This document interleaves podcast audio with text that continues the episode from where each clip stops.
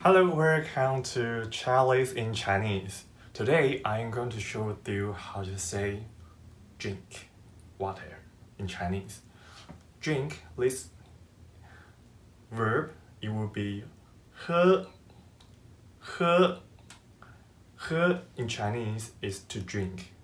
And usually we, we might put something after like 喝水喝水水 means water.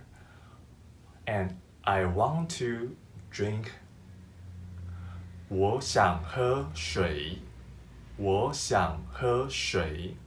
我想 is I want. 喝水 I have already showed you. And if you want to say I want to drink wine or beer, you can say 我想喝酒。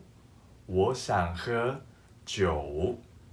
Okay, so 喝 you already know is to drink, and 水 is water.